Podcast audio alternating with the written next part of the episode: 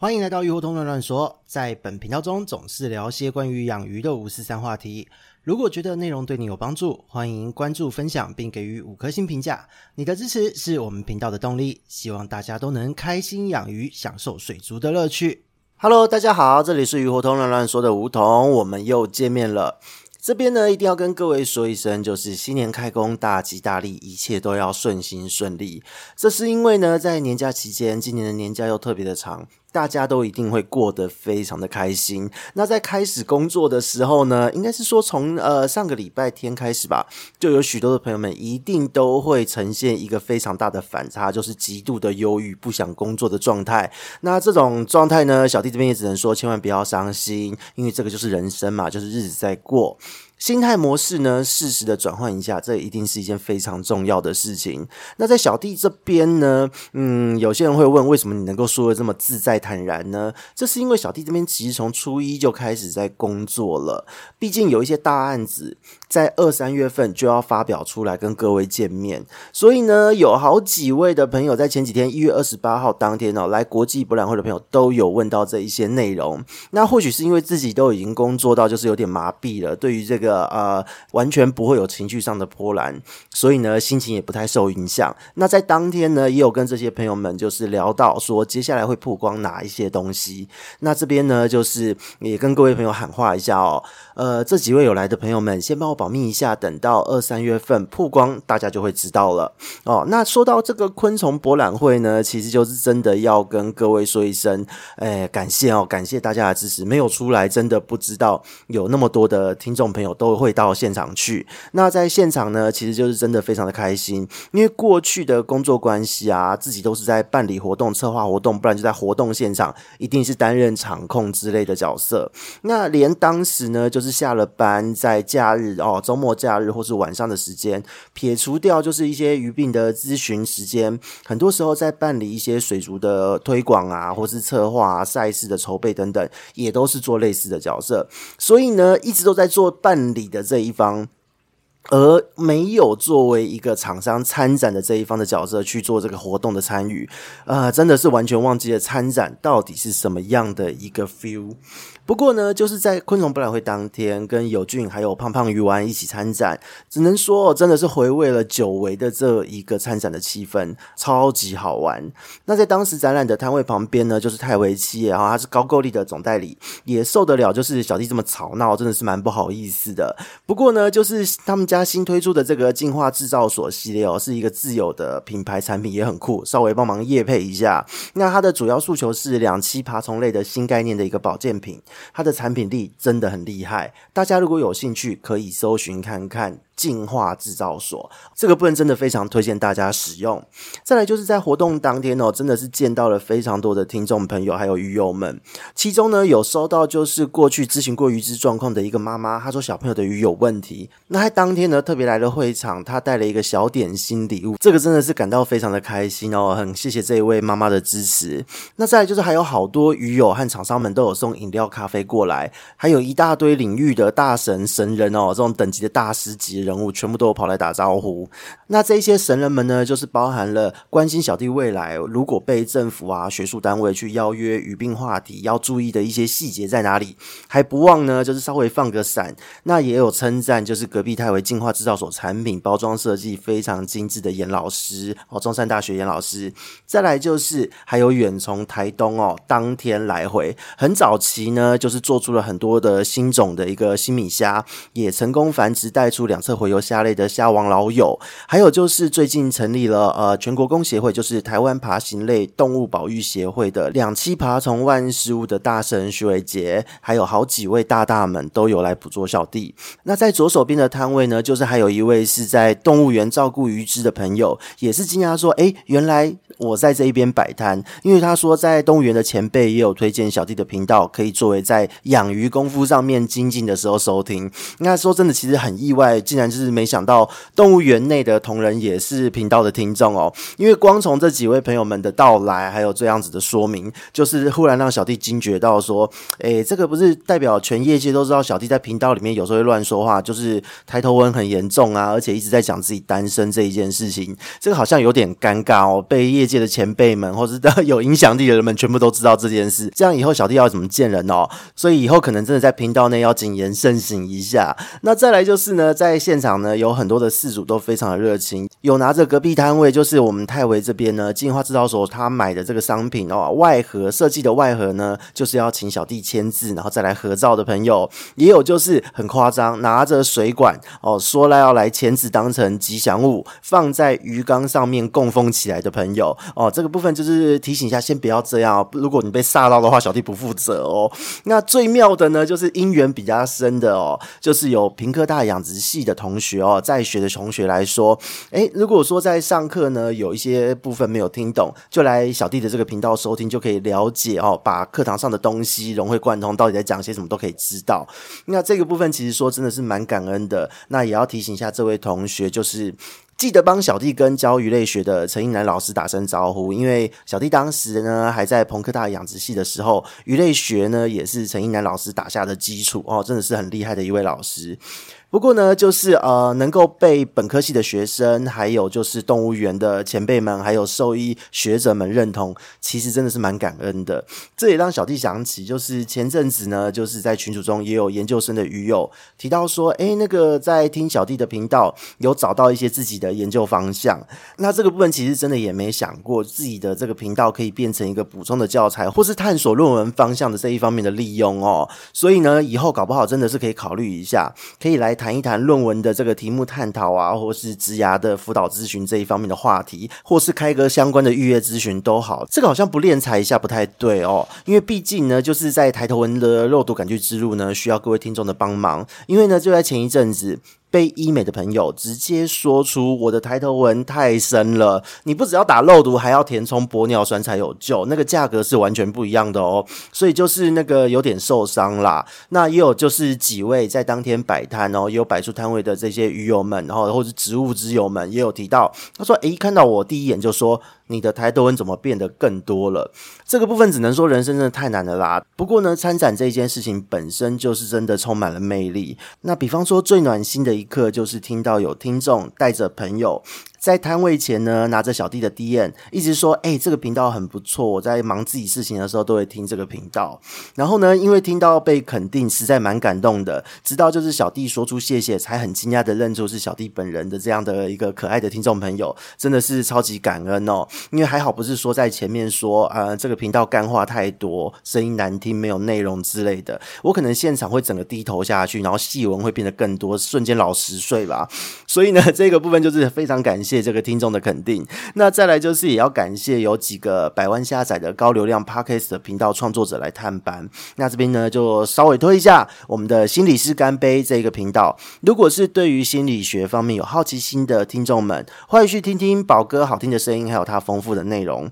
总之呢，就是在参展的这一天，真的什么样的好事都有。所以呢，就是再次的感谢大家的肯定。各种在现场奇怪的相认啊、打招呼啊、聊天，甚至还有鱼友哦，真的是很厉害，直接来现场做质询，说我可以问两个问题吗？哦，我就说好，真的是非常会掌握时间。所以呢，不论如何，就是久违的开心和肯定，也深深的就是让自己觉得说啊，出来创业这一件事情，还有做录音的这一个选择都是正确的。总而言之呢，就是自己的专业还有多年的经验累积，这样子分享给大家。如果说能够让对于鱼类有兴趣的朋朋友们都能够养得更顺利、更开心，那就真的很足够了。一点点的皱纹不算什么，当然啦，如果没有皱纹就更好了啦。所以呢，就是虽然谢谢很多次，可是在这边哦，展览的当天出来之后，才真的是心中感恩回馈的心真的是满到一个不行。所以呢，再次感谢大家的肯定和支持，小弟呢一定会继续。努力的啰嗦下去。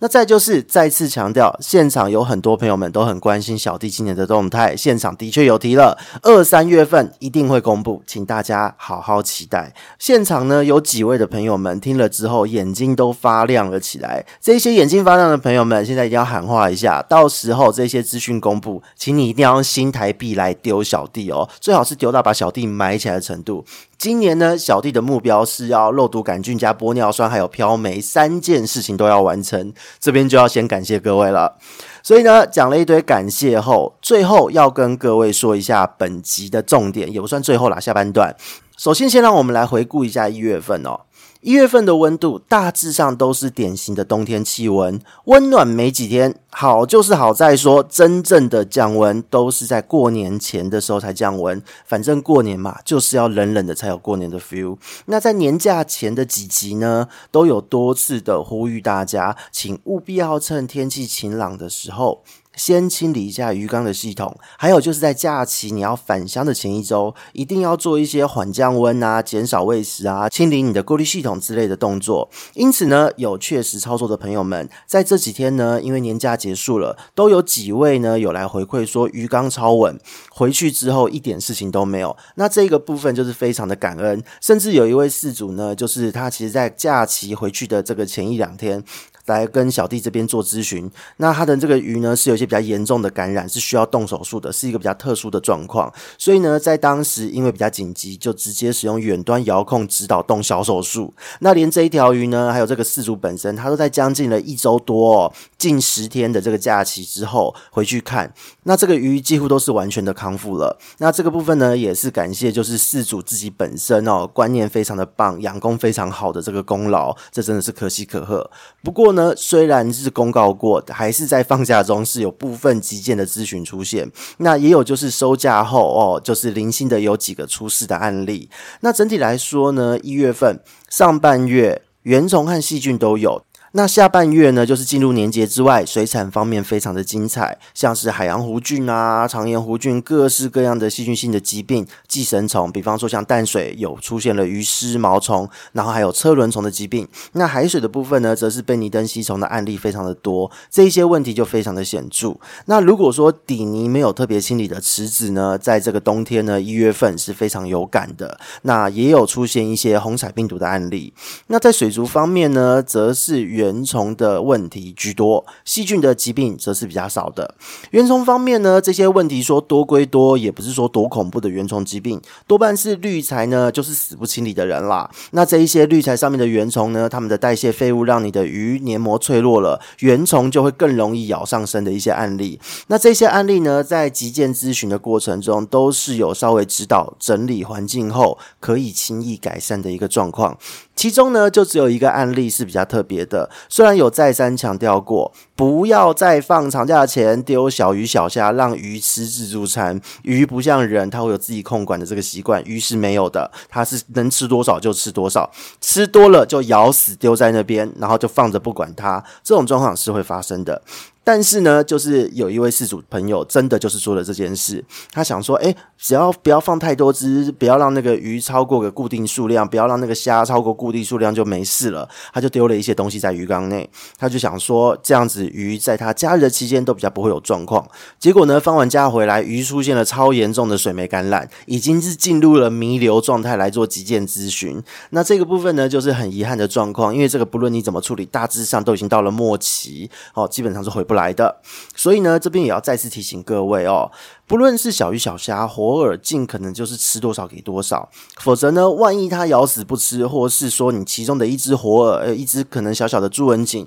它带有任何的疾病的时候，你整缸鱼都会出状况。那如果说今天不是假日，你人在现场，人就在旁边顾着，你还能及时处理。可是你在假日的时候，让他们去自由发展，就会很容易出现不可挽回的一个情形。那至于呢，在这个部分，也有朋友就是问到说，有一些饲料它是设计成。粘贴的哈，可以放入水中粘贴在缸壁。他们说这一类的饲料是不是可以被当做一个假期使用的饲料？这一个部分呢，就是提醒你了。这样子的饲料呢，其实也不能说它设计有问题，而是提醒一下，千万不要想太多。你把这样子的饲料呢，当成增加你和鱼的互动性、有诱食功能的一个贴心小饲料就好了，它就比较像是点心的感觉。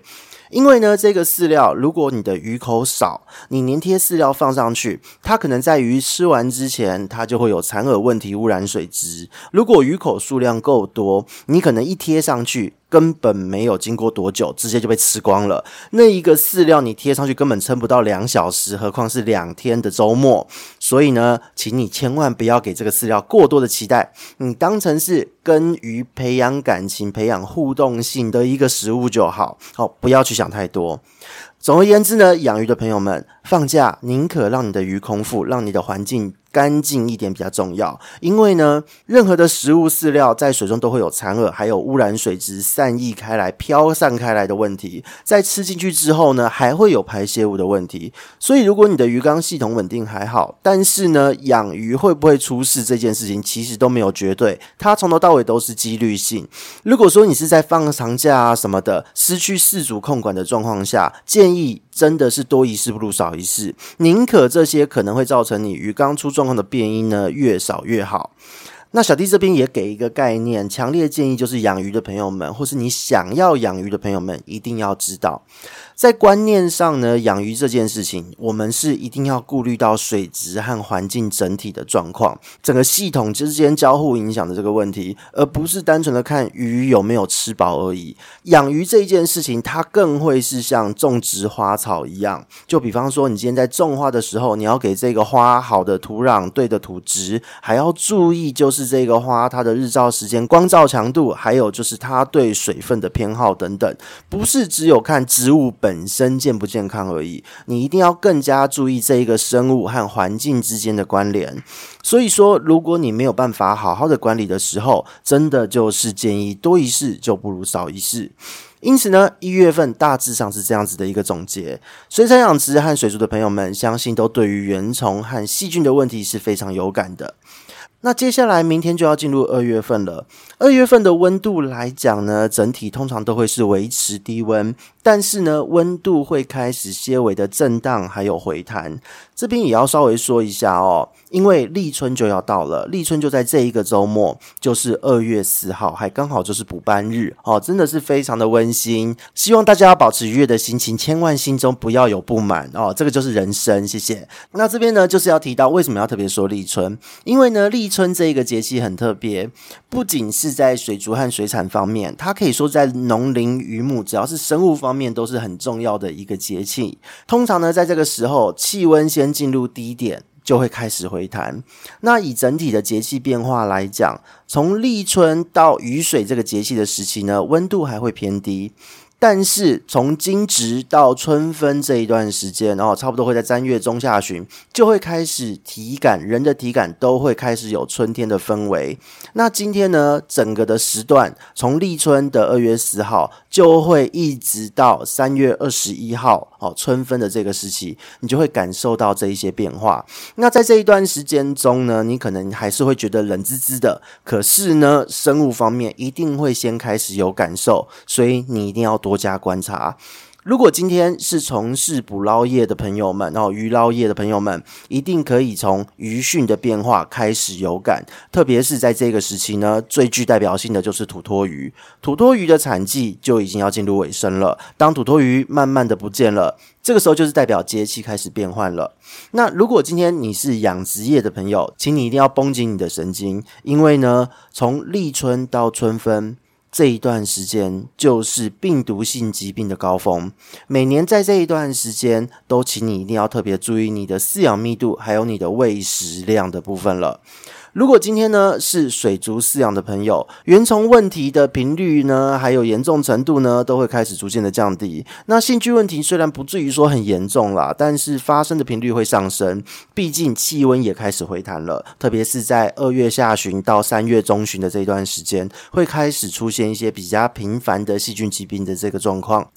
那可以预期，大部分都会是产气单胞菌的一些感染，比方说烂鳍、烂尾、烂肉之类的，但是通常都不太会有过度严重的状况。那比较讨厌的呢，就是要注意分丝杆菌了哦。在这一段时间呢，如果身上有被感染，如果会作乱的，就会从这个时候开始作乱。可是呢，病毒的问题讲到观赏鱼，你还是躲不掉的哦，因为它就是一个季节性的问题，跟你是怎么样的养法没有关系。以盛行率来讲哦。首先是淋巴囊肿病毒，淋巴囊肿病毒呢，许多的鱼种在这一段时间都要注意，因为它会感染的鱼种实在是太多了，通常会是在立春的前后好发，所以在三月份是你要特别注意的时间。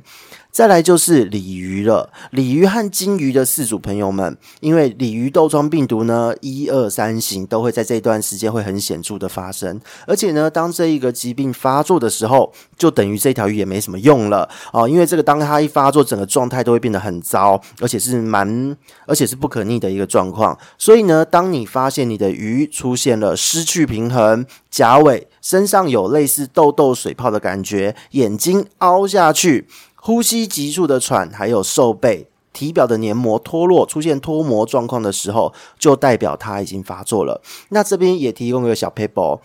在这一段时间，你可以观察一下，如果你的鱼觉得怪怪的，当你发现它的眼睛、眼窝的地方凹下去了，这一个特征就是它早期辨认的关键。只要出现了这个特征呢，就是要赶快进行处理了。那说到处理的部分呢，就是也要提醒大家哦。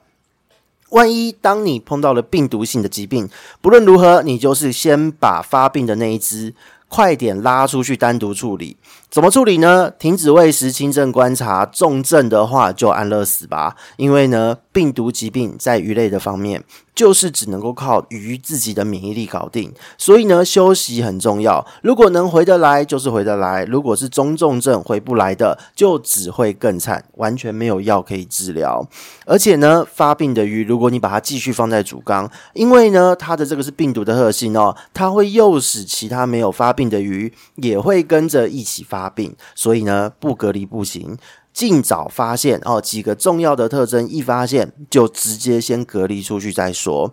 如果说今天您可能是新手，在饲养的过程中真的遭遇到了一些无法判断到底是不是病毒的状况，你需要来预约咨询的时候，总而言之就无脑一点。既然我们不知道，我们宁可杀错也不要放过。你第一时间只要有怀疑，就立刻马上 right now。把这一条鱼先隔离起来，再来预约，否则其他的个体如果接着发病，很有可能呢，你整缸鱼同种的开始会扩散到其他种类的鱼，会整缸都死光光哦。所以呢，讲到这边，以上就是我们这边鱼活通乱乱说，二零二三年第一次一月份的鱼病月报。在这边呢，就是要再次感谢呢大家的肯定和支持。小弟今年也会继续努力。如果听众朋友们肯定小弟的呈现，就请多多给予五颗星的评价、留言，还有分享给身边喜欢养鱼或是想要养鱼的朋友们听听，把他们推坑推进来。因为好玩的事情就是要大家一起玩才会更好玩嘛。那鱼类的病毒疾病呢，高峰时间真的快到了，希望大家都能提早做好准备，没事就是好事。我们下次见，拜拜。